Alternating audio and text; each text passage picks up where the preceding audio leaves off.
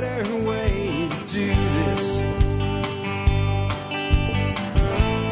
Let me show you a better way. Hi, folks. This is Jack Spirko with another edition of the Survival Podcast. As always, one man's view of the changing world, the changing times, and the things we can all do to live a better life if times get tough or even if they don't. Today is February the 12th, 2018. This is episode 2161 of the Survival Podcast.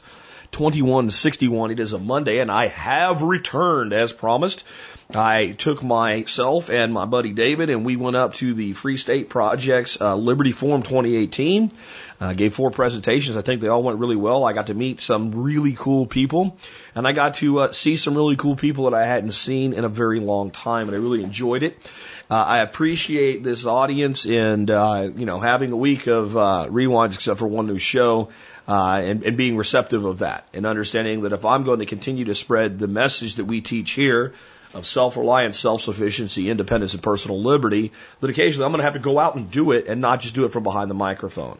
So I know it's, uh, it's a commitment I've made to you guys a long time ago to bring you new content constantly. In fact, I was on a podcasting panel up there and that was one of my messages like, look, you need to either pick a weekly or daily frequency and you meet it and you meet it over and over and over again to where people know they can expect to get that content from you or they're not going to value you enough to give you their time.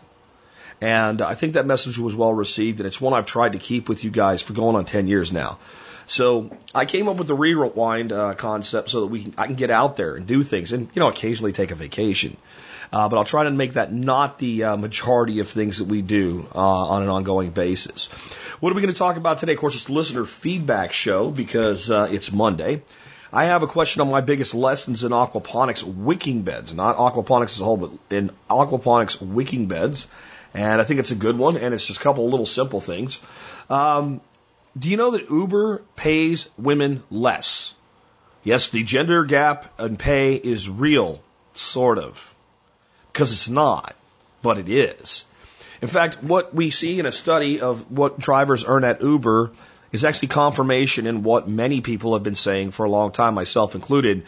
The gender pay gap as it's presented is a myth, but it does exist and it exists for a reason and primarily that reason is personal choice of the individuals doing the work Next up, thoughts on hunting true free range exotics in Texas. There's there's ranches on Texas from a couple thousand to you know 25,000, 50,000 acres where you can hunt exotic game.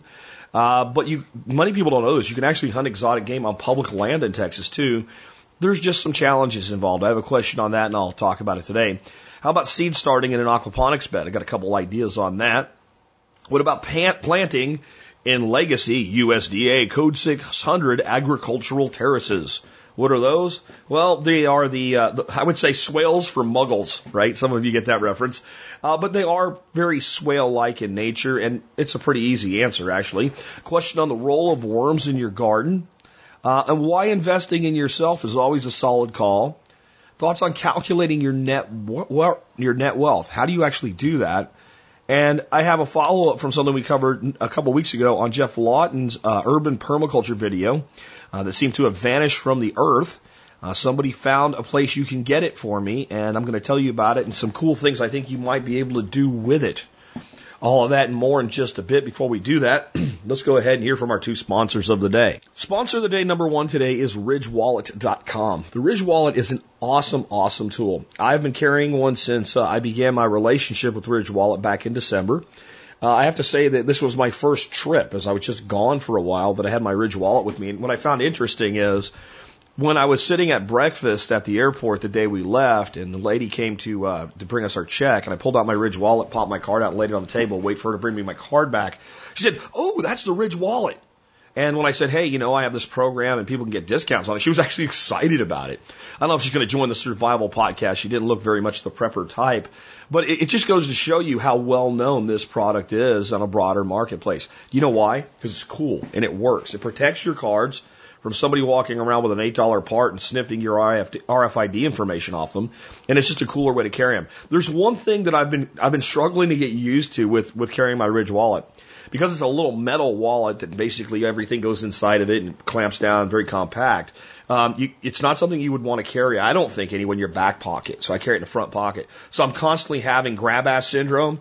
Guys know this probably more than women because I don't think many women carry wallets in their back pocket. But you go somewhere and all of a sudden you realize that that that that uh, that familiar little lump that's usually been on your butt for your whole life isn't there. And oh my god, I don't have my wallet. And you go reaching for you, you, you know what I mean? Like I call it grab ass syndrome because you're like patting at it. Like like if I do this one more time, my wallet will magically appear. Uh, and then you kind of reach around front like you're doing a key check. Did I put it in my front pocket? Well, at least with the Ridge wallet, the answer is, why, yes, you did. Uh, but I love Ridge Wallet. The other thing I love is their phone case. Uh, I found that to be really valuable. Um, the hotel we stayed in uh, had RFID uh, key cards. So instead of the, the standard thing where you have to slot the card in and it gets demagnetized and what have you, I just stuck it in my phone and left the little RFID thing sticking up at the top of it because I don't care if somebody makes a sniffer of that. They'd have to figure out what to do with it once they did. I'd have to know my room, I guess. Uh, and uh, when I wanted to go in my room, I just take my phone case and waved it in front of the thing and the door opened. A lot of guys are using their uh, phone cases like that to keep their parking passes in and stuff, and that's why the phone case does not do RFID protection. Really slick, lots of cool stuff there. Check out the backpack, backup power stuff, ridgewallet.com, and MSB members get a discount. Next up today, butcherbox.com. Guess what happened while I was away on vacation? Isn't cool how all this stuff is real world and I just don't make up shit and say I sponsor companies that I, or I have sponsors that I love, but I don't buy their stuff, right? So while I was gone, I got a text message that said, Hey, your meat box from ButcherBox was delivered. There's free bacon outside. So uh, I texted my wife and said, "Hey, the box by the gate is full of meat." She says, "You're too slow, buddy. I already got it done and put away in the freezer." But I had a big giant box of steak and pork and bacon and I know bacon and pork are the same, but come on, bacon deserves its own category. All kinds of great stuff. Stew meat show up while I was on vacation. I come home, I'm tired. You think I want to go to the store? Hey, we're set for meat for at least the next two weeks butcherbox.com. And you can get a discount and free bacon for life with the code that's in the MSB. Check it out. By the way, I heard from the rep over at ButcherBox. He, he said, Jack, you're killing it for us. I think we've had 70 odd people sign up for ButcherBox since we launched them last, last month.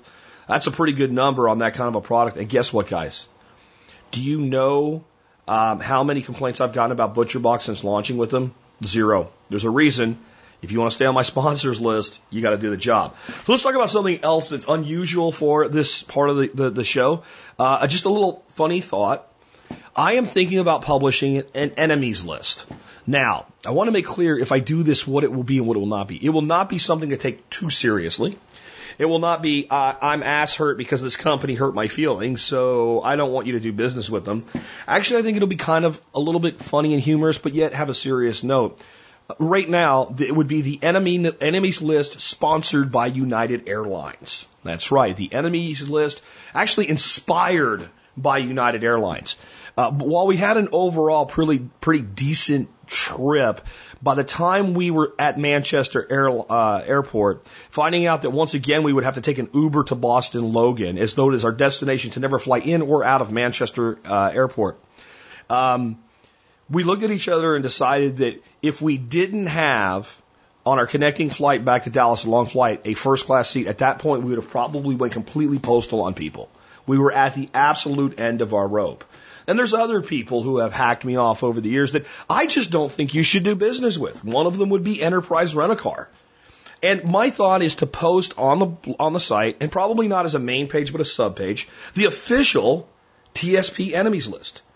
And again, it will be done plucky and kind of fun, but hey, if you want, and it's not, I don't do boycotts. I think boycotts are childish and immature and they don't really work. And you get a whole bunch of people going, I'm boycotting them. Okay, did you ever use them for anything ever in your life? No, then you're not boycotting them. So I just think that that whole thing can be kind of childish, right? I think when you do something to piss off enough people in the marketplace, you don't need a boycott. You just get, you know, people choose other places to do business with. Then that's how the free market works. But, you know, if you're going on a, a trip and you're sitting there and you're thinking, gee, Enterprise is 10 bucks less than some other car company. You just might want to know before you go that Jack would tell you not to. Or if you were going to get on a plane and American Airlines costs $250 more than United Airlines. If you have the money, guess which plane I'm going to get my ass on. So if you think this is a funny thing that can be a little bit serious and not like an ass hurt list, because I don't want to be that, let me know. And I would also put other companies on it. Companies that haven't done anything to me personally, but I think are just shitty companies for planet Earth. Like, oh, I don't know, Monsanto. The official TSP enemies list. What do you think? I would even maybe occasionally run like a Reddit poll or something. I don't ever use Reddit, but something like that. Nominate the next company to be put on the enemies list for just being an in general shitty company. Might be kind of cool. Not trying to be David Horowitz here, but you know, when people drop the ball to a certain degree, I, I believe if you have the, the, the ear of the public, it, it's kind of a personal responsibility issue to let people know because I don't want anybody else talking to Delhi, India, trying to find out why they can't have their bag put on a new airplane that they've been assigned to that's not leaving the airport for two hours and 45 minutes, and their bags are already at that airport. Yeah, you heard me right. We sit, we're sat in Newark Airport for a canceled flight and then a second canceled flight to finally realize we're not going to get there this way. So we flew to Logan we had about two hours and 45 minutes before that plane left. Our bags are there. Same airline. Can't get the bags on our plane in almost three hours' time. And when we called to get help, basically we were told, well, go ahead and go to Logan. And then we're telling you your bags aren't going to be there. But after they're not there, then you can call us back and tell us that. Delhi, India. Yeah. United Airlines, you have inspired the TSP enemies list. Next up, uh, let me remind you guys real quick. If you like this show and the work that I do, and uh, maybe you'd like to help support us and get some really great discounts and some really great products, consider joining the Members Support Brigade. We call that the TSP MSB or Member Support Brigade. Just go to the site, click on members, you can learn more, and we'll go ahead and get right into uh, our topics of today's show. First one comes from Aaron. Aaron says, this video is one you put out about wicking beds in the quail aviary in March of 2017. Have you made any improvements to your design that are a must do before I start to drill and cut? I'm about to start my barrel wicking beds. Thank you for your suggestion on how to cut and use 55 gallon barrels, and I want to get the drain pipe right. Aaron. Okay, so here's a couple things that I've learned. Well, here, let's start out with a drain pipe question. Okay? So what I've learned over not just this last year with aquaponics, but over about the last five and a half years now here at TSP Ranch, uh, messing with aquatic systems in general, is that no one ever said after they built their system, gee, I wish my return lines were smaller. Okay, so I would say within reason and expense and you know capability, make sure your return lines in your system are as big as is reasonable. So I'm thinking like your minimum return line size would be like one and a quarter, um, uh, but one and a half to two inches is better. Now, in my large scale system, we have a two inch return as the main return, and then we have a reducer to save on fittings that goes down to a one and a quarter off of each bed. And one and a quarter off a single bed is good enough. But in general, you know, two inch return lines uh, will probably be worth the extra cost and making sure you have less issues because you control with a lot of accuracy the delivery rate just using a valve of water.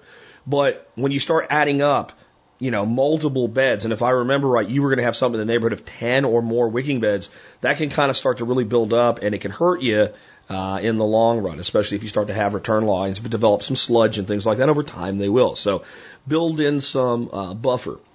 Number two, I really think it makes sense if you are doing multiple uh, beds and they're coming to a return line.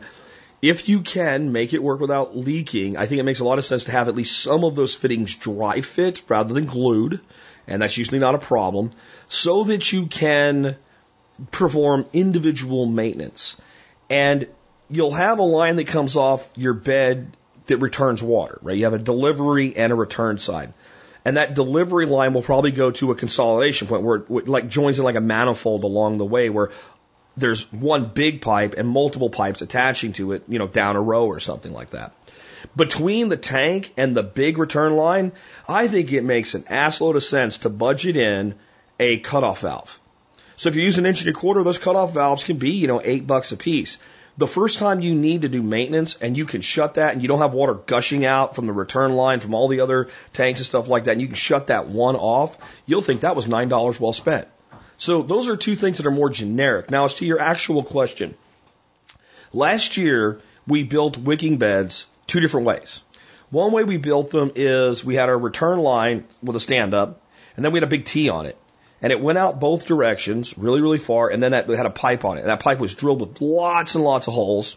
And then we had our separation barrier above the pipe from the, the uh, lava rock in the bottom of the system. And then we had our soil, and it wicked up from there. They worked fine until they didn't. What do I mean by that? So all of the plants got really excited about this incredible growing environment that I gave them, and they drove their roots deep down into the soil, all the way down to where it wicks. Yeah, all the way down to the rocks. And then they found these little holes in the pipe and they said, ooh, what's that? So then they shoved their little roots in the pipe and they clogged the return pipe. Uh, and going bigger wouldn't have fixed that. This was a plant issue, not a capacity issue.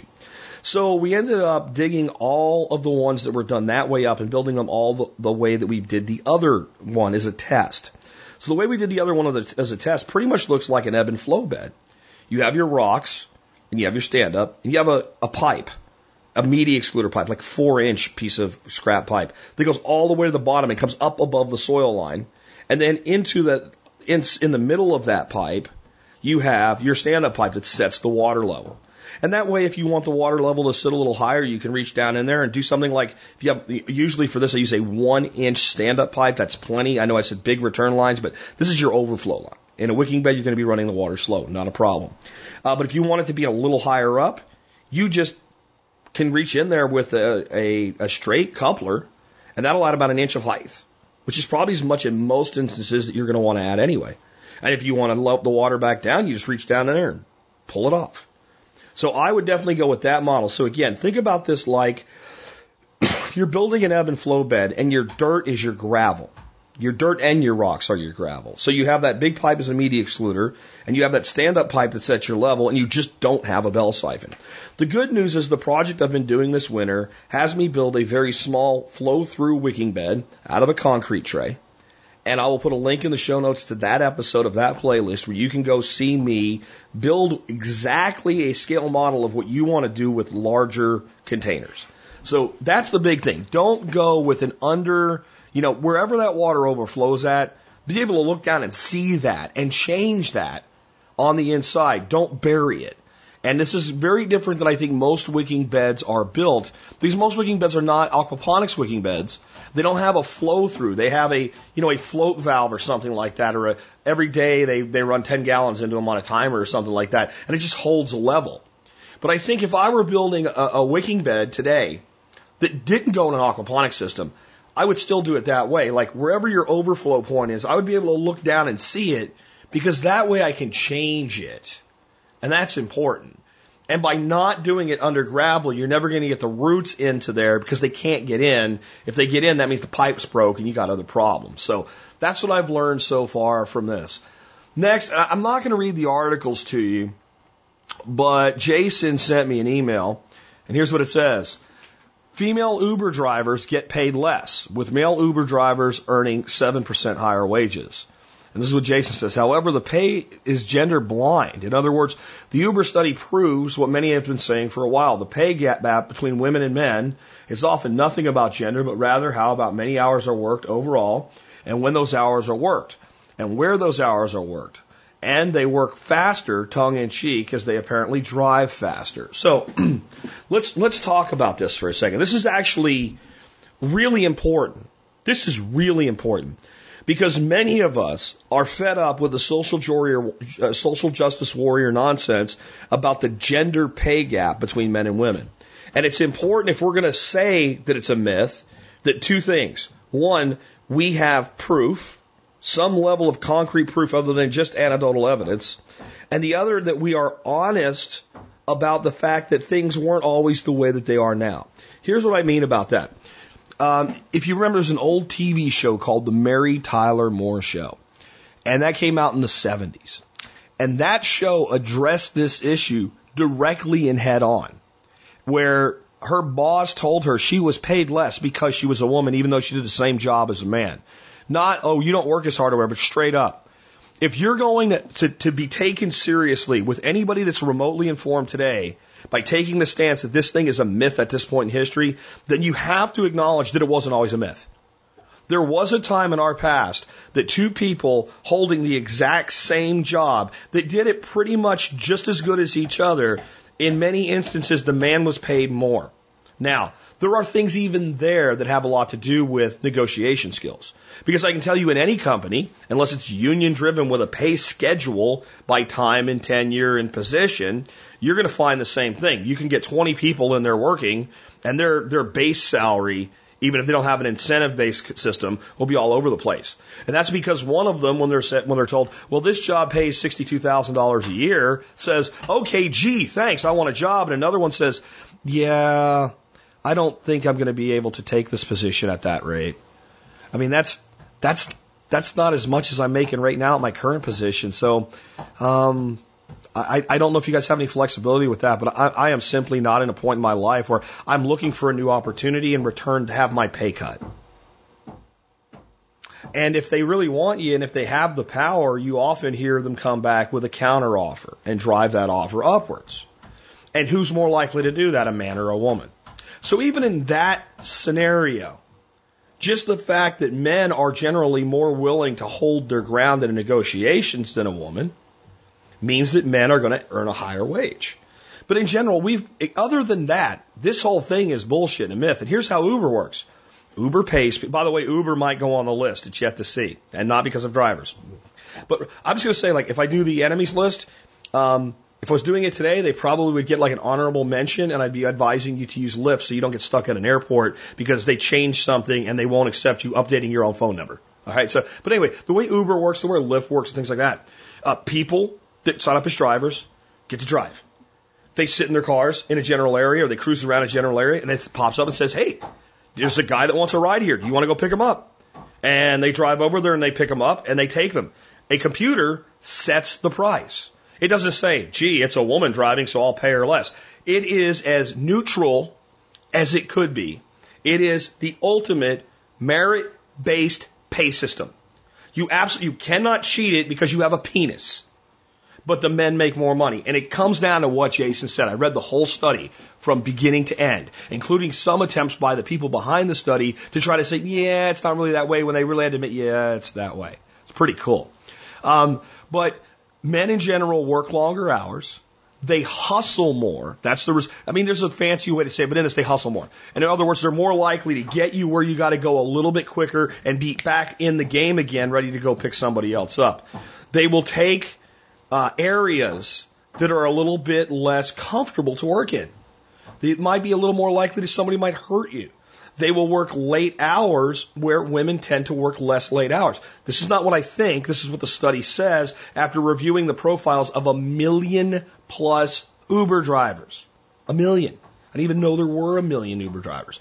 Doesn't that start to make Uber one of the largest employers in the world, even though they have no real employees in that? I don't know. But guys, it is it is literally impossible at this point to make the case for a gender pay gap uh, when you have the number being on the delta here, 7%, which is getting real close to what people actually claim it is anyway.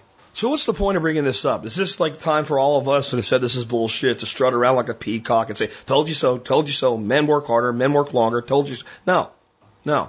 I, I, I think that if you're going to have a society where people are generally happy in who and what they are, that we have to be able to discuss differences between people based on, let's say, sex, honestly. And I'm telling you, I've employed a lot of people in my life. I haven't employed anybody for the last eight and a half years as a true employee, and I, I don't want to anymore. But I can tell you that, you know, when you say, hey, I need two people to work this weekend, and you have kind of, you know, three or four women and three or four guys that are out of your pool that you can pull from, it's almost, not always, but almost always the guys say, I'll do it. When you say I need somebody to stay late today, it's almost always a guy that says they'll do it. And if you think that you're going to be, if you think equal work for equal pay is, is should be a thing, then you have to acknowledge that equal work doesn't mean that you have the same title. It doesn't mean that you show up to the same place. It means you get paid based on the value you bring as an employee. And I know some, I have a big contingent out there of female uh, listeners, and I don't want to offend you guys. So again, everything I'm saying is a generalization. But in general, by the law of averages, women in most jobs bring less value to their employer than men do. They miss more days of work. And I mean, there's reasons for it. Women are more likely to physically take care of themselves. You go to the doctor more than us. Not because you're hypochondriac, because that's, it's a good thing. So men are more likely to put off things like a medical appointment than a woman is. Now, I know you said, well, you shouldn't have to. I didn't say you should have to. Purely, the way the market works is, I don't care why you're at your desk four days less a week or a year than like your counter employee. And I don't care what your gender is. If I have a dude and he's off four days more than the woman, and he gets less work done in the days that he's there, guess who I'm going to pay more? I'm going to pay the woman more. But what's interesting about this is I have I have to say that my wife is one of the most honest women in the world about these types of issues. And if you ask her, "Do you want equality?" She says, "Hell no, I don't want equality. I don't want to serve in the military. I don't want to be subject to the draft." When I work a job, I want to work till five o'clock or five thirty or four thirty, whatever my time is. And when it's over, I want to leave, and I don't want to give a shit about what's behind me. I don't want to worry about the office again until I walk in the next day. And quite a few other supporting things as to why she's not for full equality, right? Now, there's equality of opportunity, that's a different thing. And I know some people get, you know, kind of bent in the shorts about this. But this is what, this is what people have been trying to say when people keep bringing this up for a long time now. And here's the big takeaway. It's okay. It's okay. It's not a big deal unless we try to make one out of it. I think that every adult human being should be free to work as much or as little as they want, to risk as much or as little as they want in the way that they do it, to work as hard or as not hard as they want. We should have complete, freedom. If you try to force some sort of equality of wage into a merit based income system, you will cause everybody in the system to choose to work less. And you can see that when you deal with a company that has a functional monopoly. And you can see that when you deal with a company where the customer maybe has another choice, but for the time being, they're stuck. So they're in a, a, a, a, a what is the word I'm looking for? They're in a situational monopoly. United Airlines and me just had that. Okay? I'm in the middle of my trip. I can't choose a different airline right now. I have to deal with your shit. And when employees know that that's the situation in it, they don't care as much. They know you'll pick somebody else next time, but when they're that big, they don't really care. And I, I think where you see the opposite in a place where, by the way, women tend to make as much or more than men is in the service industry. I'm talking about food service, beverage service, things like that. You know, if you're somewhere where a person can't get fired, we had one of those too this trip, bartender that we probably made more money for in three days than she's made in the last two weeks, but she was still a rude, obnoxious person. But having a conversation with somebody in the organization about it, well, I can't do anything, can't get rid of her, right? That's, that's the same type of thing. But if you remove that, if you look at where people that don't do their job get their ass fired in the service industry, the best servers always make the best money. It doesn't, it doesn't matter whether they have a penis or a vagina. It doesn't matter at all, does it? In fact, in some instances, for ladies, if they're particularly attractive, they might make more money working just a little less, as long as their service doesn't go to half ass. Why? Because it's humanity. And we're fighting basic human nature when we're trying to control a natural system with a desire. It would be like saying, well, I don't really want tornadoes to happen anymore. So we'll pass a law requiring tornadoes to get a permit. And then we can control where tornadoes are allowed to be tornadoes. Now, it seems ridiculous. But when you're looking at a place where people are paid for their labor, or as entrepreneurs, they're paid for what they create and deliver, and you say, well, I want everybody to earn the same based on some arbitrary belief of some kind of tiered system, then it, it's as, it is as ridiculous is having tornadoes or hurricanes apply for a permit before they occur. Anyway, if you want to read the study in full, I'll have the link to it, uh, a little little comment thread on Slashdot and some other stuff about it in the show notes today. But if anybody ever brings this up with you again, I think the beauty here is you have an independent study that says, yeah, they make 7% less, here's why. In a system where there is no way that anybody is paid more just because of their sex. Next email comes from Jared. Jared says, what are your thoughts about hunting axis deer in Texas on public land? Is it a good opportunity to put meat in the freezer out of hunting season? I was talking to a customer of mine who mentioned he was deer hunting in Texas next week. I was a bit confused and asked him to tell me more since the deer season is closed to the best of my knowledge. And he told me about axis deer and unique rules about exotic invasive species in Texas. After some Googling, I see it's legal to hunt them on private and public land, but most of what I'm finding points to fairly high price pay to hunt ranches. Is there a real opportunity to hunt them on public land off season, or most of the animals uh, or most of these animals only on private ranches. All the best, Jared. Well, Jared, the answer is, you know, the answer is to any kind of complex question when you call me. It depends. How much time do you have? I mean, that's really what it comes down. How much time you have and how good are you? So these private ranches in Texas, I think that people get a misunderstanding of scale. So, for instance, the ranch I hunted that I, I shot a, a, a white-tailed doe and a, um, a feral hog on this year is a pay to hunt private ranch, and it's surrounded by high fence. Animals in there can get out, but they don't usually get out. I mean, it's completely fenced. Oh, it's a canned hunt. Um, did I mention that it's 25,000 acres? 25,000 acres, and you can hunt over feeders, and I had to not hunt over feeders to get a deer and a pig.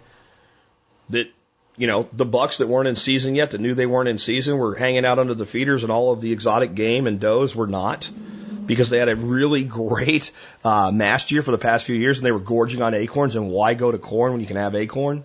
So why do people hunt these ranches then instead of public hunting? Well, I grew up in Pennsylvania. If you wanted to go hunting on public ground, no matter where you lived in the state, you could probably get somewhere decent to hunt within a half hour to 45 minutes in your car. And if you were willing to drive an hour and a half, you could have lots of opportunities. There's lots of public ground. There's not much in Texas. Some of the things the Game Commission even advertises in public hunting, and they say there's 45,000 acres here. Great, and there's a 38,000 acre lake there, and it's certain certain parts of shoreline that are open to hunting, some of which you can only get to with a boat. And basically, it's duck hunting. So in the East Texas area, there is some stuff down in Sam Houston Forest and stuff like that, but there's not a lot available. Most of the big expanses of private land hunting in the state of Texas. I'm sorry, public land hunting in the state of Texas are like out toward West Texas areas. And there's some amazing opportunities. I mean, don't get me wrong. There's some amazing opportunities out there. It's, uh, it's just that the amount of land you're talking is huge and it, it's rough hunting. Probably one of the best, now this would be a paid hunt, but it is on public land. And one of the best bangs for the buck in guided hunting um, is hunting for Aoudad, free range Aoudad with a guided hunt. And the reason you would take a guided hunt like this is to deal with the concept that you don't know where you're going and you've never been there before. And in any situation, a guide is helpful. But for a couple to four thousand dollars, you can go on a free range Aoudad hunt in the state of Texas. Now that might sound expensive, but think about what you're actually doing. You're hunting sheep in mountains and cliffs in an incredibly rugged environment, and you're actually hunting. So, I mean, a hunt like that, I mean, you're talking about the only thing comparable to it in the United States is hunting like bighorn sheep or stone sheep, desert bighorn, uh, or Dall rams. You're talking hunts that start at $20,000 and go up if you can get a permit, you know, because you have to draw a license. So there's some incredible opportunities, not only just with straight up public hunting, but even some public land guided hunts for some interesting species. And there's a lot of exotic game in the state of Texas. That said, when you say a chance to put meat in the freezer, it's a chance, but I don't think you would find the likelihood of it being a high ROI hunt. Um, you're going to have to drive quite a bit of distance and you're going to have to dedicate quite a bit of time to it and that's okay if you have the time. You then then it's then it's great. And I think any chance to get out into the wilderness and experience things and, and hunt, whether because it's not called killing, right? It's called hunting. I think it's a it's a great thing, but I, I really don't think that you're going to find that it's going to be like, oh, I don't know how like hunting was for me on public land in Pennsylvania. If it was if it was easy to do, and I don't mean easy to get game, but I mean if it was easy to find a place that was relatively close to home to hunt even squirrels in this state, I'd be doing a lot of it. But I, I, I there is some opportunities, and there are some, you know, public hunting areas where it's just not wide open even for exotics. They have like, you know, you can draw a tag through lottery, and some of them are not that hard to draw from, and it's worth looking into. So I have a link to an article about this in today's show notes for you. But those are my overall impressions on this. Uh, next one I have today comes from Craig. Craig says, is there a way to propagate seeds in an ebb and flow bed? Details, I'm cycling my new system made from 100 gallon and 50 gallon Rubbermaid stock tanks based upon your indoor system. I'm using three quarter inch volcanic rock on one side and eight millimeter clay pebbles on the other to see which I prefer. It is situated at a location that's full sun from noon till 5 p.m. Can I just drop seeds into grow media? Or am I better off with traditional propagation than rinsing the dirt off the roots prior to planting in my ebb and flow bed? It would not take much to convince me to get a concrete mixing tray and make a little cons- constant flow bed if that can work better. Thanks for all you do, especially recently helping me to identify and cure my aquaponic celery disease, Craig in California celery disease. For those who don't know, uh, I call celery disease and I think I actually screwed up when I made it popular and I called it I called it celery disease. I originally called it parsley disease, which is even better to the point. You give somebody a recipe. Here's how to make chicken soup. And the recipe calls for parsley. So the recipe calls for parsley and you're going to make chicken soup and you go get all ready to, to make the chicken soup and you get your chicken out and your salt and your garlic and your carrots and your, your celery and everything, and you don't have parsley. So then you sit there and you go, can't make it. Recipe says I have to have parsley. Where the, the smart thing to do is just make it without parsley. It'd be great if you had it, but if you don't, go ahead and make something. Do something.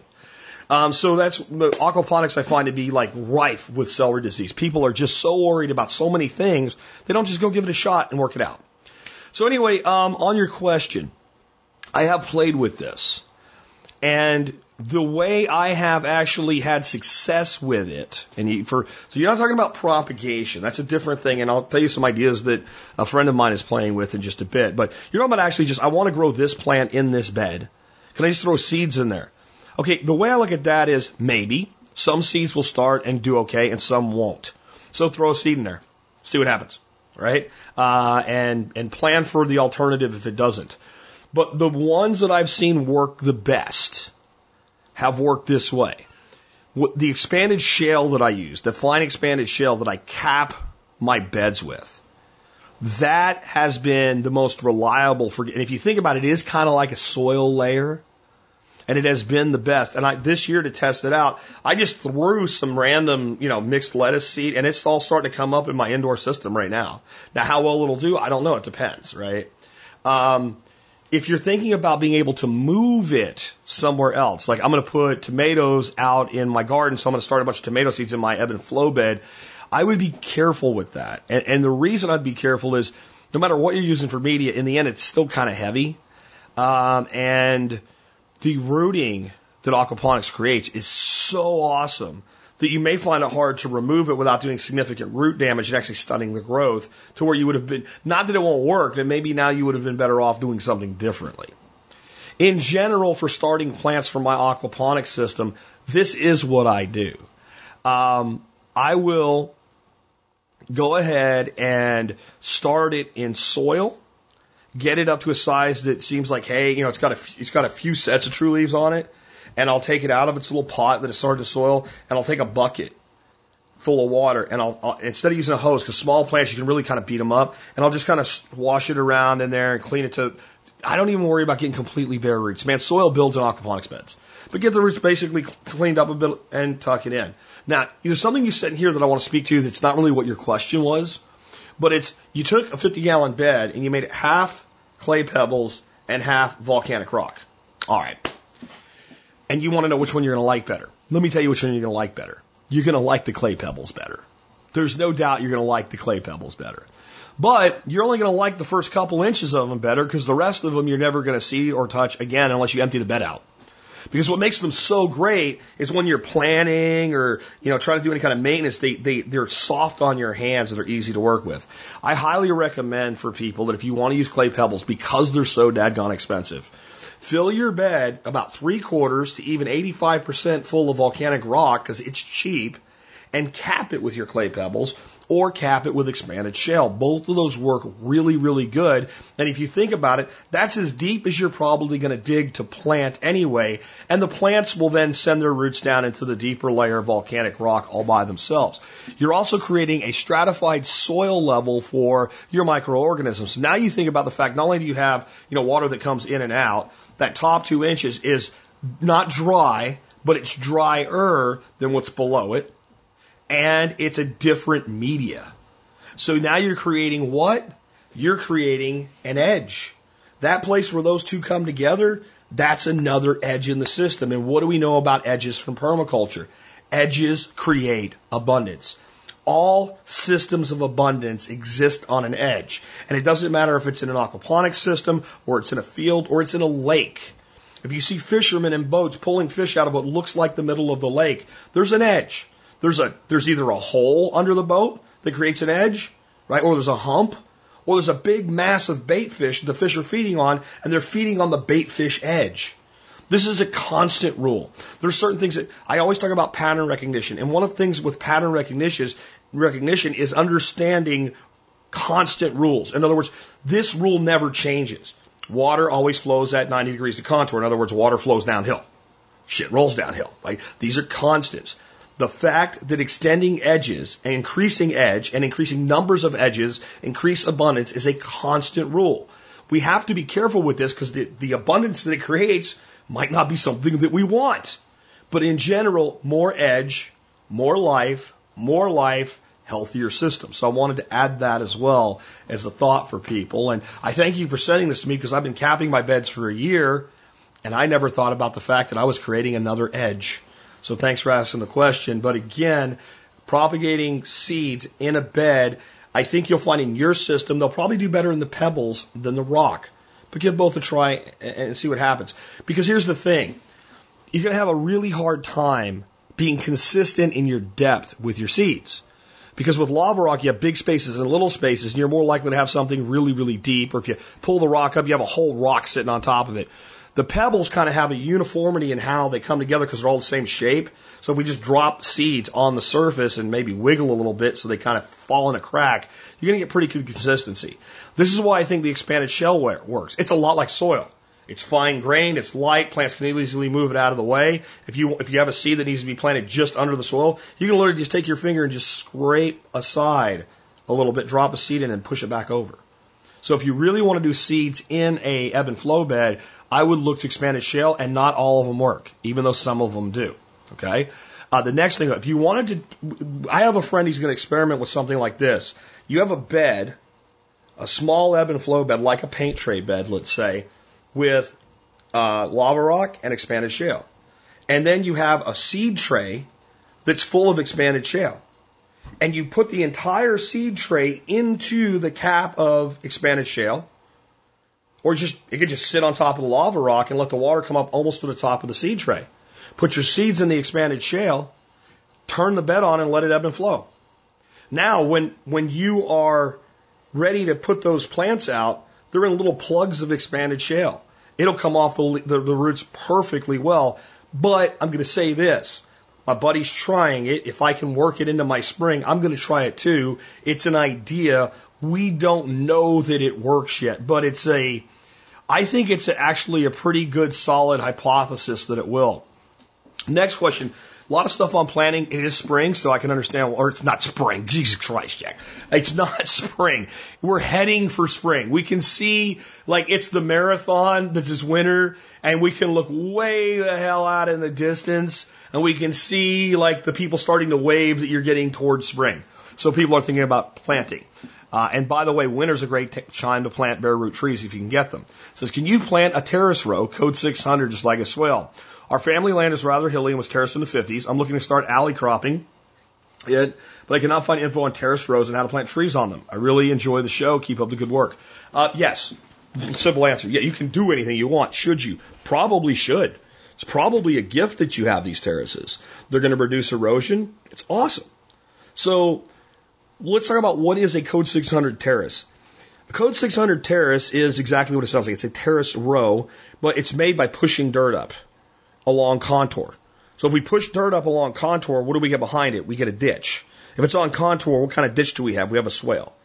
And a lot of farms, due to great work done by NRCS, which is a, a branch of USDA, and probably one of, if not the most, and I'd say definitely top 10 most noble uh, departments of government in the United States. Maybe one of the most noble departments of government to ever exist. And this is an anarchist saying those words. Uh, of course, I don't like things being done with stolen money, which I think all taxes are. But in the end, that money's stolen, and I'm judging here not how they got the money, but what they do with it. And and what they do is pretty noble, and they do it pretty right. There's a lot of departments of government that what they do, they do pretty badly. Um, NRCS does things pretty right. And terraces is one thing they do really well. And it's really helped with soil erosion in a lot of hilly areas that are being pastured and grazed or farmed. Now, how should you plant in them? You should plant in them just like the swales. Uh, and that means you can either plant in the hill part or in front of them. And in general, when we plant along swales, we generally extend. Even if we plant in the swale berm, we will then plant in front of and even behind swales, depending on what we're trying to accomplish. So but with your situation, I would say since you have like 50 years of feedback, because you, when you look at how vegetation's growing along those terraces, you have 50 years of feedback.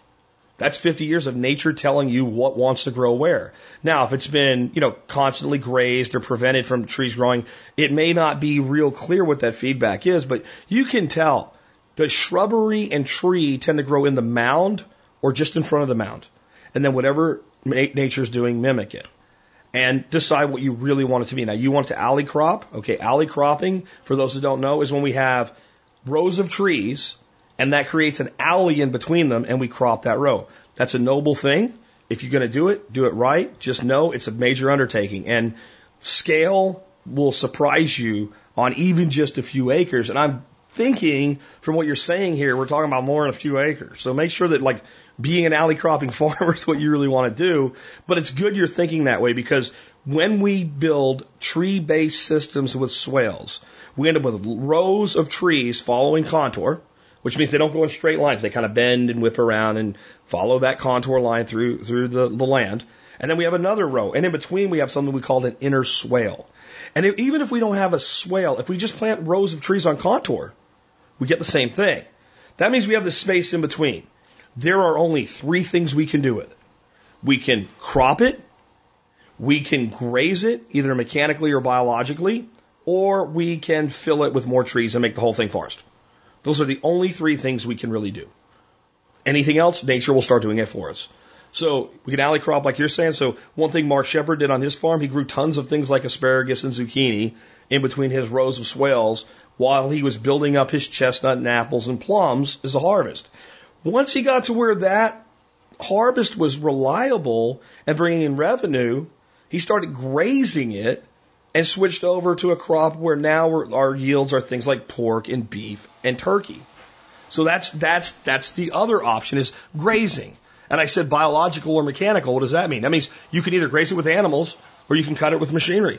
Because if you don't, nature's going to put a forest there trees, especially pioneer trees like Osage orange, maybe pine, depending on where you are, are locusts are going to start growing, and eventually it's going to go to thicket. It's going from thicket to forest, and you're going to have a forest. And if you don't manage what kind of forest you want, you're going to get whatever nature gives you, which you know over a 25 year period probably isn't going to be anything you do want, and over a 100 year period will probably turn into old woods. It'll be amazing, but you won't be there to see it. So when we build these systems, we're doing design acceleration of nature. So think about what you want it to be. But yes, you can plant them. That's the short answer. Let's take another one. This one um, says from Mike Are earthworms in my raised garden beds bad, good, or indifferent?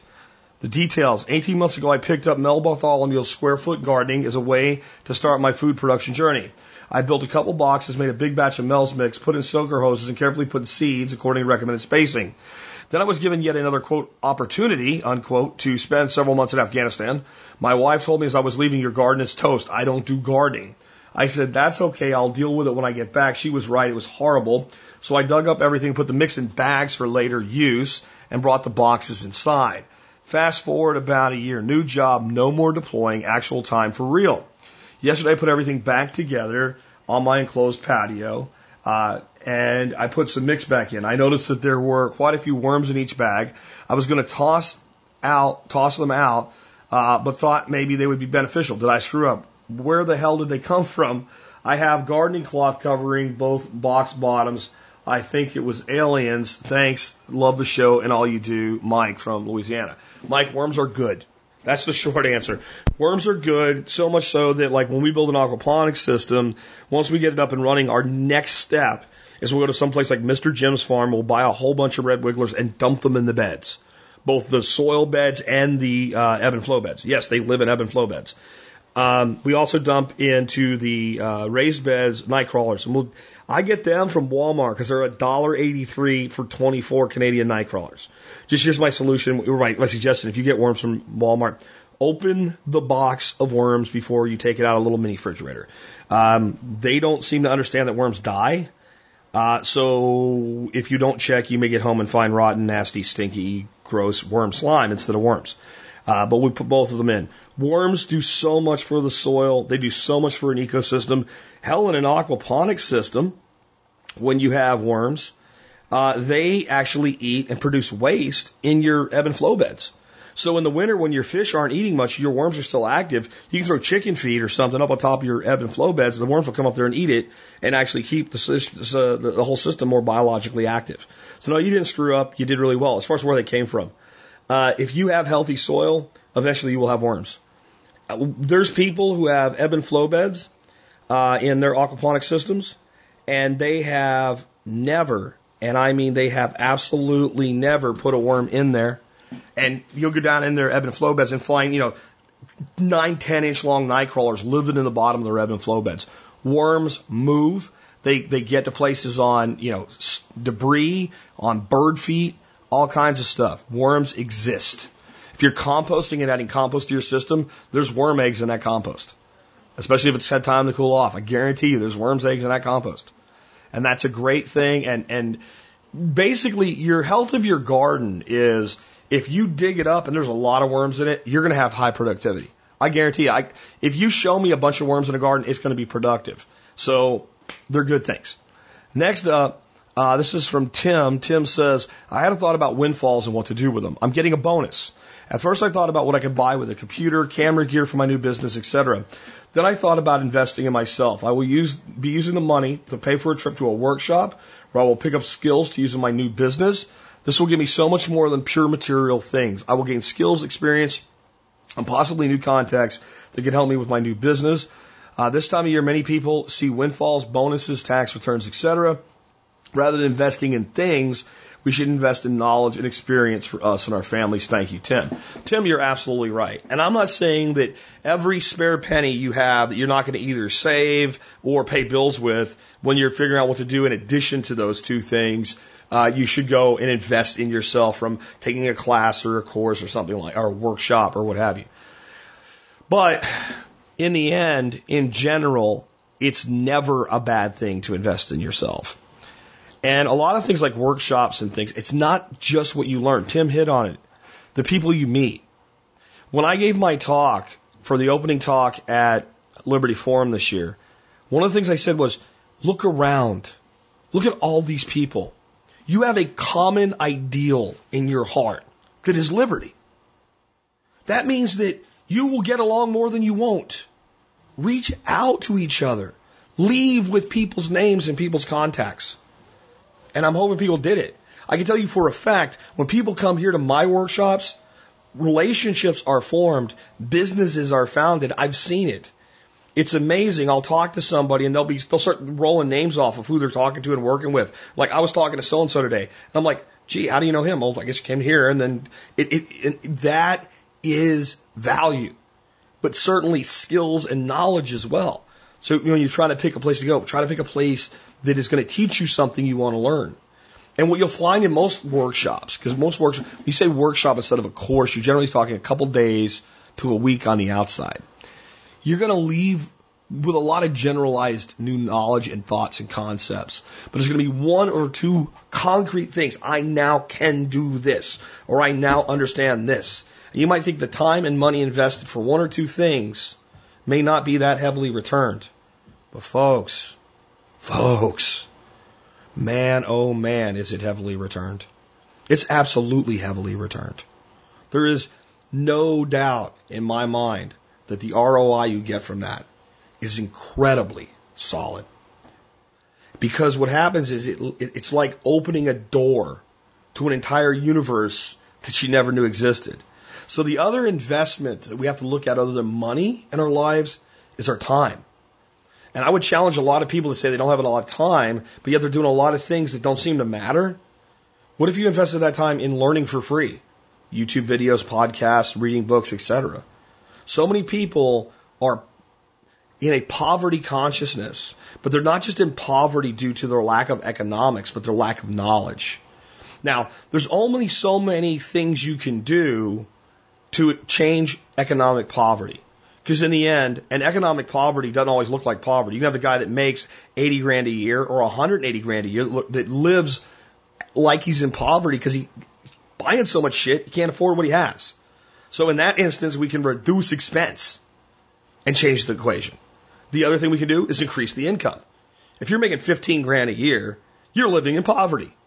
Seriously, like I don't care how frugal you get, you're kind of living in poverty. You have to make decisions you would never make if you're making 15 grand a year in the United States. So we can only increase income. And in the end, you can come up with a lot of little nuances, but if you have a poverty problem with money, then the only thing you can do, reduce outgoing and increase incoming. When it comes to knowledge, if you have a poverty of knowledge, then you have a, a, a, a, instead of a faucet of knowledge you can drink from, you have a, a Niagara Falls of knowledge available. So don't just think about making this investment in knowledge with your money, but your time. And I'll tell you the other side of that. If you have people in your life that you spend time with, you are learning things from them every day. And those things are positive or negative. They can be concrete materialistic things. My friend came over and fixed this thing for me and showed me how to do it myself. Now you have a skill that you learn directly.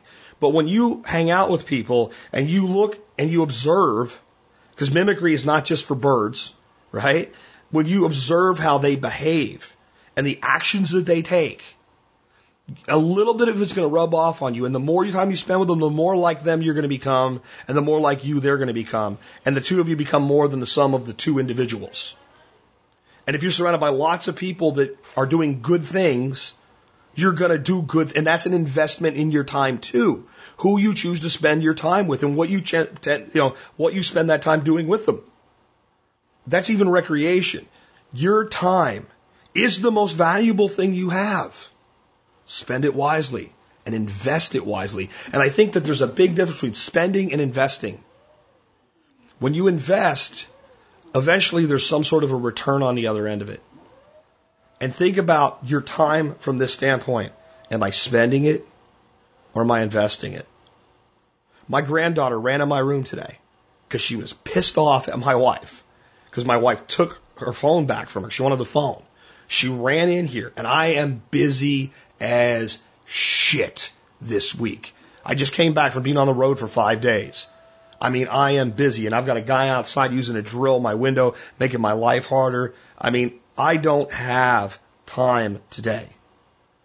But when she ran in here and she wanted me, I put her up on my knee and I put her stupid songs that, that turn my mind to oatmeal on YouTube. And I, from YouTube, got nothing educational from these little music song things. And she's like, but that was time invested. That time was invested in another person, in this case, my granddaughter, and our relationship. You have to look at your time that way. Am I investing it or am I spending it? On investments and wealth, Uh, Adam says to me, Jack, when you talk about investments and say net wealth, do you include a mortgage? You inspired me to get out of all debt, and our mortgage is the only thing left. But if I use that to judge net wealth, I am in the negative. How do you calculate it? Thanks, Adam in Northern California. Okay. Your net wealth, when I say that, is the total value of everything that you own. It doesn't react to the total value of everything you owe. But what you owe doesn't get included. So let's say in our example that Adam has $50,000 worth of assets, one cars, tools, money, cash, cryptocurrency, whatever, gold, silver, uh, that are over here. And he has a house. And if you're in California, you can understand why you would be negative, right? But let's say that Adam didn't live in California. Let's say he lived in Texas. He had a house that he had a mortgage on for $200,000. And he had $50,000 in equity, other equities over here. And I said, well, what do you, what do you actually owe on your house? And he said, well, I actually owe 170,000. I've been paying on it for a while. I only borrowed 200,000. And I would say, what is the value of your house? Realistically, if you sold it tomorrow, what could you sell it for in a week? And he says, about 220. I would say it's about $50,000 worth of equity in the house. Now it's true, he still has $170,000 worth of debt that outweighs it, but that's real equity. That equity could, real estate is not liquid like a bank account is or a stock security is, but it's actually fairly liquid. If you just decide, I don't want this house anymore, you can sell and extract that equity. So it goes into what you own as a category. Now, this is not about accounting. This is about making decisions in your life about how to allocate your investments. Because I think the reason this probably comes up is I always say with gold and silver, 5 to 10% of your net wealth. So if we had the exact scenario that I just described there, then I would say that, you know, Adam would use the number of what I ha- have out here plus the equity that's actually in my home to the positive side, combine that to make a determination. And I think that's a pretty solid way when you're determining how to allocate investments. But I also think with your net wealth, there's the, the, the materialistic net wealth, and there's kind of the the intrinsic things that I was talking about with like investing in your family and what's the value of your life. And it won't it will not allow you to borrow money and it won't buy you a pool. But I think when you're evaluating your net worth overall, some things that you should include in it that we generally don't is how happy are you? What's your quality of life? What does your future look like? And what are you leaving behind? And I know that when you when, when we deal with money, and I am the guy that always says, like, when you're dealing with real estate, you got to be a heartless, emotionless prick, right? I mean, really. And we have to make uh, financial decisions devoid of emotion but when we're actually assessing like how well we're doing, because that's so the way I look at wealth is wealth is a combination of how long you could survive forward if you lost all of your like primary income sources, you lost your job. How many like you could measure your wealth more in days forward that way. But I think your overall wealth is kind of more of a quantity of how much value there is in your life. And I think it's important we think about that too.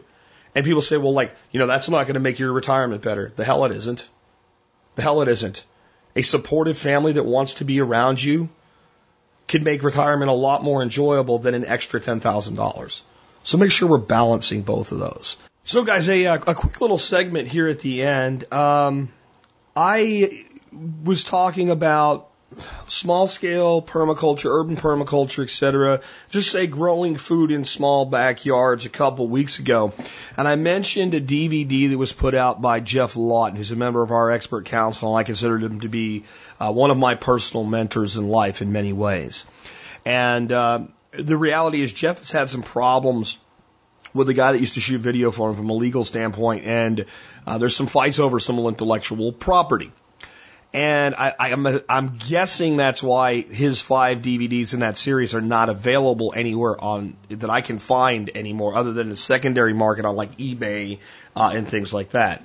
But you know, one of the beauties of uh, the internet and what what many people call piracy is you can't erase something. There's no erasers in life anymore for the good and for the bad. In this case, for the good. Somebody emailed me and somehow I screwed up and lost the email in my sorting this morning. I guess I'm a little discombobulated uh, but said, hey, here's here's where you can get Geoff Lawton's urban permaculture video, and it's like 720 HD. Uh, you can download it, put it on your computer, watch it on your, you know, your Apple TV if you put it into your, you know, your iMac or you can, you know, what have you. Any, any way you can access your computer on your TV and watch it there, uh, you can do that. And uh, it's it's great. And I wanted to talk about a couple things that I, I wanted to point out about it. Number one, I, I have gotten to where I don't use the word permaculture as much as I used to.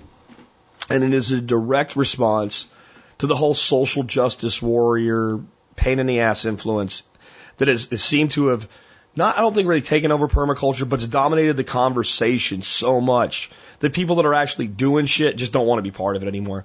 I don't want to be told that I'm contributing to white privilege when I'm out busting my ass digging a garden. I just, I, I just think that of all the places that we could have that conversation, you talk about the most ridiculous, uh, it would be within permaculture. I'm going to watch this video tonight instead of whatever the hell I would have put on TV, um, because it restores your faith. It shows you what's possible in so many different ways. It's just fantastically done. So if, if you were feeling a little demotivated this time of year for any reason and you want to kind of get switched on, uh, to what's possible in life and what's possible from self-sufficiency, even in small spaces, I, I really, really recommend this. And it gave me another thought. If you've been trying to develop more community locally, this would be a great video to do a screening of you know, either if you have a facility that you can use or you can rent a facility if you have a public space to kind of do some advertising maybe for a few weeks and say, hey, we're going to learn all about growing food in your backyard. I wouldn't even use the word permaculture. Permaculture people will come anyway. Other people will be, I oh, it sounds kind of weird. Maybe they've seen permaculture only through the lens of the crazy purple eating, purple breathing social justice warriors and would turn them off. Just, you know, we're going to be watching this incredible video on transforming backyards into amazing edible spaces and doing everything naturally and environmentally friendly. Like that's how, I'd, and maybe run a screening of this and get a bunch of people together and set up some snacks and, you know, have that and then have a discussion afterward. Uh, I'm going to look at maybe doing that around here. I think it'd be really cool and a good way to meet people. And uh, so it's just something you might want to consider. Anyway, there's a link in the show notes for you to be able to get it. Again, you can go to that web page, you can download it. Once you have it, it's in a MP format. You can pretty much do anything you want to with it. And I think it's great that that content and that message lives on. And I think that's a huge message today, guys. That's a huge message. When we talk about how valuable the internet is for liberty and freedom, don't get me wrong. I think when people do something like take somebody's hard work and basically steal it by making copies of it and, and ruin their ability to sell it, that sucks. I, I really do. I think it's just a, it's just kind of a, a nasty thing to do to people.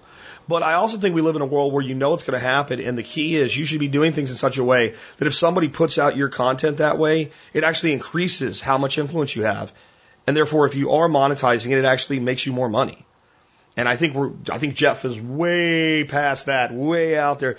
And I know for a fact he said that when stuff like that happens, it doesn't bother him. So given you can't get it anywhere, anywhere anyway, I wanted to make it available to you. But I also wanted to kind of point out that like, no matter what the people in charge try to do to control us at this point, from a content standpoint, it's over. It's game over. It's on. It's done. It's finished. You can't stop it. And, and when we start adding things like blockchain into that and, and peer to peer and sharing of content or systems, whether those systems be the ability to view a video or the ability to do a transaction, we are taking control away from the powers that be. You can put a court order out all you want. You can put takedown notices on YouTube. You can do whatever you want. It's not going to be gone. You're not going to get rid of it. That's great. It also means you should think about what you do, because anything you do that ends up online is going to be subject to that too. So be careful. Think about what you're posting, especially you 20 somethings that are out getting hammered in a bar and something's funny and you put up a video of yourself acting like an ass. Who knows? It might come back to haunt you in 10 years. So just think a little bit too. Anyway, folks, I hope you enjoyed today's show. I enjoyed doing it. Sometimes I feel out of sync a little bit when I come back in. I might have had a little hiccup here and there, but I got some crisis things going on here today. And uh, we'll, we're trying to take care of those. So I've had some interruptions and had to pause the mic, but overall, I think it was uh, a pretty good reentry after being gone for a week. As we come to the end of the show, I want to remind you one of the ways you can help support this show is when you're going to shop online, go to the survivalpodcast.com, look up the T-Spaz page, and do your online shopping from there. You can see all the reviews I've done on Amazon. Uh, including them broken down now into categories. So when you go to when you go online, you go to tspaz.com, you can see like everything I've done in electronics or automation or cooking or power tools and things like that. So you can see things, you know, individual component by individual component. Uh, you can also just jump on over to Amazon, see their deals of the day, and do your general shopping, and that's that's useful too. But you can also see our, our, our most current review. I brought a product back. It's made by a company called Sentry. It's a 24 hour mechanical timer, and it allows you to automate things. Basically, anything that's electrical, you can turn it on and off whenever you want to. And the reason I love this product is most timers are really a pain in the ass. They, they really are. The ones with like two dials and little sticks in them, and uh, and the electronic ones that you program, I feel like you have to have a degree from MIT in computer technology to turn something on and off. It's just ridiculous. This thing's mechanical. That means you push something down and it, it, it does it. And the way it works is each hour is broke into 15 minute segments. And each 15 minute segment has a little thing you can push down with like your finger or a pen tip. So if you wanted power to come on at one o'clock and go off at 1:15, you just push the first one down. You wanted something to run from one to two, everything between one and two, one you push four, all four of them down. When the timer comes around to there, it turns it on. When it comes past there, it turns it off. That's it. There's nothing else to it. Okay. Now, the cool thing is you can do a lot of things very flexibly with that, like timers for your birds to keep them laying eggs in the winter. A couple extra hours in the morning, couple extra hours in the evening, the eggs still keep coming out of the birds. I had an air compressor that I wanted to run for 15 minutes an hour, 24 hours a day. I just ticked off one of each one. You know what? Doesn't even matter if the time's set right at that point, does it? The reason I brought it back though is what is everybody doing this time of year? Starting plants. So you want to have about 12 to 14 hours of light on your plants. Here's the beauty of that. If you're inside and you're using grow lights, it doesn't matter if the lights are on at 3 a.m. or 3 p.m. as long as it's a consecutive 12 to 14 hours. So once you set it, even if the time gets unadjusted, it doesn't matter. The plant doesn't care when it gets its light. It just cares how much light that it gets. But the other side of it, setting the time. It's really easy. If it's currently about 115, you'll see 1 o'clock, 2 o'clock, 3 o'clock, 4 o'clock with little increments of a quarter. You just turn it to the time that it is right now and you're set. You don't need a degree in space engineering and computer technology to run this timer and it costs about 10 bucks. And I'm going to tell you, this is a big deal to me. And you might be like, why is he so excited about a timer? I hate timers because they're complicated and confusing. The only thing I hate more than, a, than most timers is networked printers. Everybody's ever seen Office Space, you know what I'm talking about. By the way, the link in today's review for the timer is not workplace friendly, where you see it says my hatred of network printers, but it's pretty funny but not safe for work. All right. Not safe for most work environments, but the timer's cool. This is the time of year to start asking yourself, what am I spending my time turning on and off? And does that go on and off at the same time every day? And what would I give to not have to worry about that anymore and let it take care of itself? Nine bucks in this case. or in the words of my buddy David, what would you do if you didn't have to do it. This is like the entry level, simplest point of automation, but in some ways, it's one of the most powerful things that we can do. Put something on a system that self regulates. So check it out. Remember, you can always support the Survival Podcast by doing what? You're shopping at tspaz.com. Next up, our song of the day. Um, when I saw this song, I was like, yeah, I love talk. I love to talk about this song. John Adam, of course, is like our music program director now, and he's been doing that, well, for over a year at least. Uh, this song is by one of my favorite groups. And if you're about my age, which is your, you know, your 40s, um, and you like country music, it may be the group that is the reason that you like country music.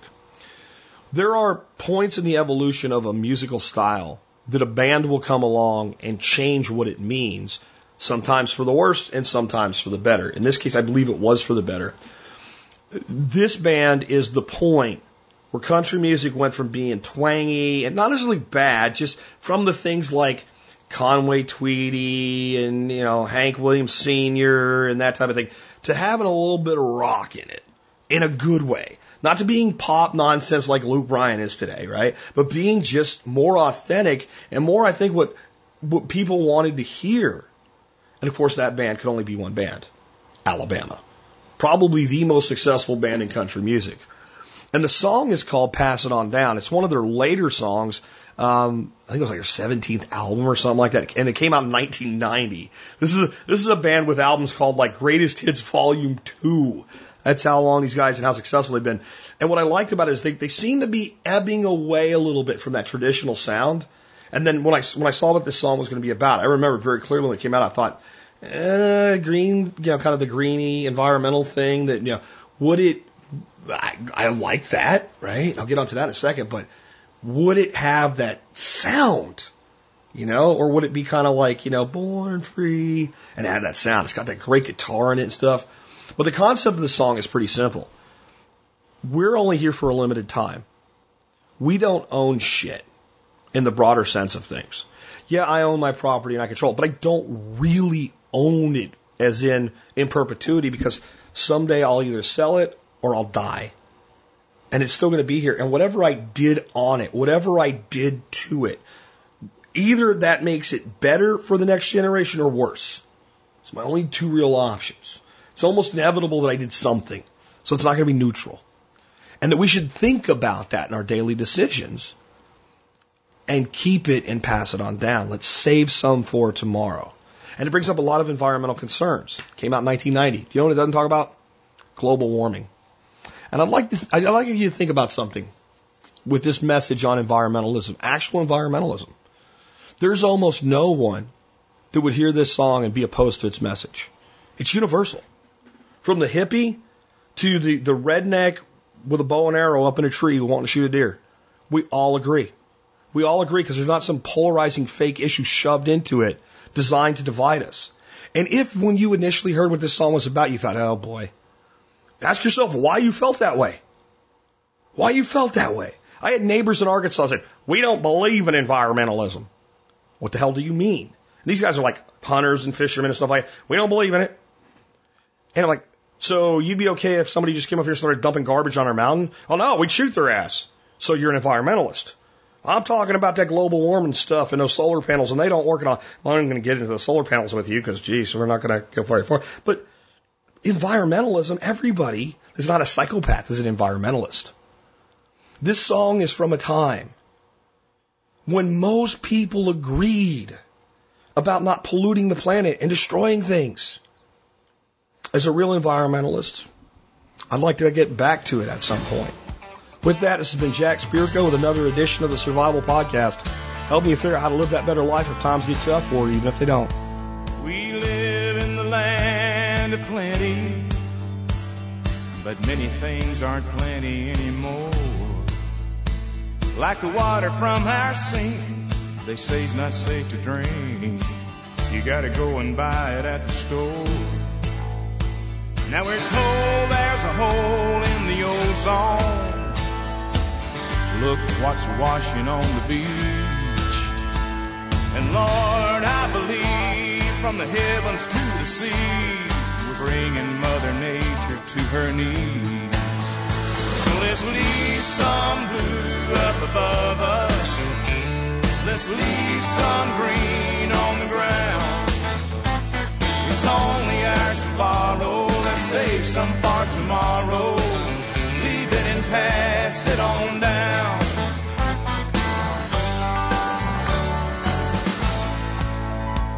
Well, there's a change taking place way on the mountains. The acid rain is falling on the leaves. And down in Brazil, the fires are burning still. How we gonna breathe without them trees? So let's leave some blue up above us. Let's leave some green on the ground. It's only ours to borrow. Let's save some for tomorrow. Leave it and pass it on down.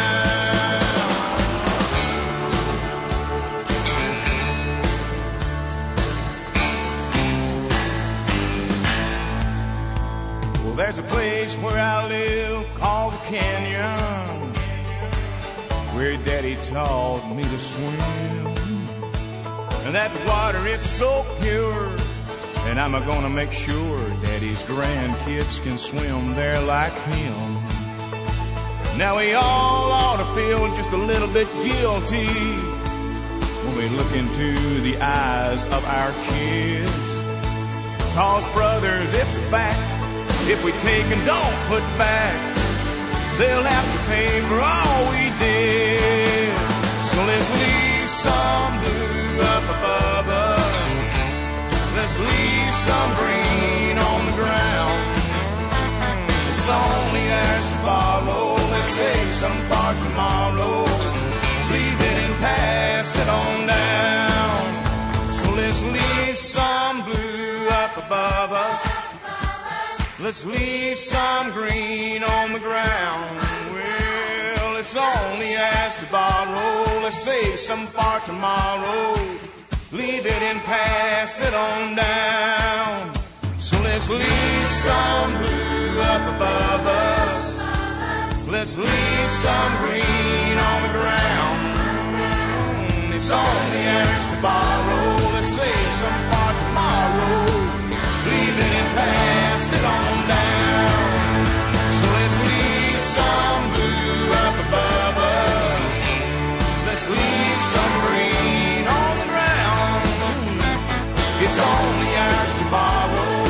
place far tomorrow, our. Leave it and pass it on down.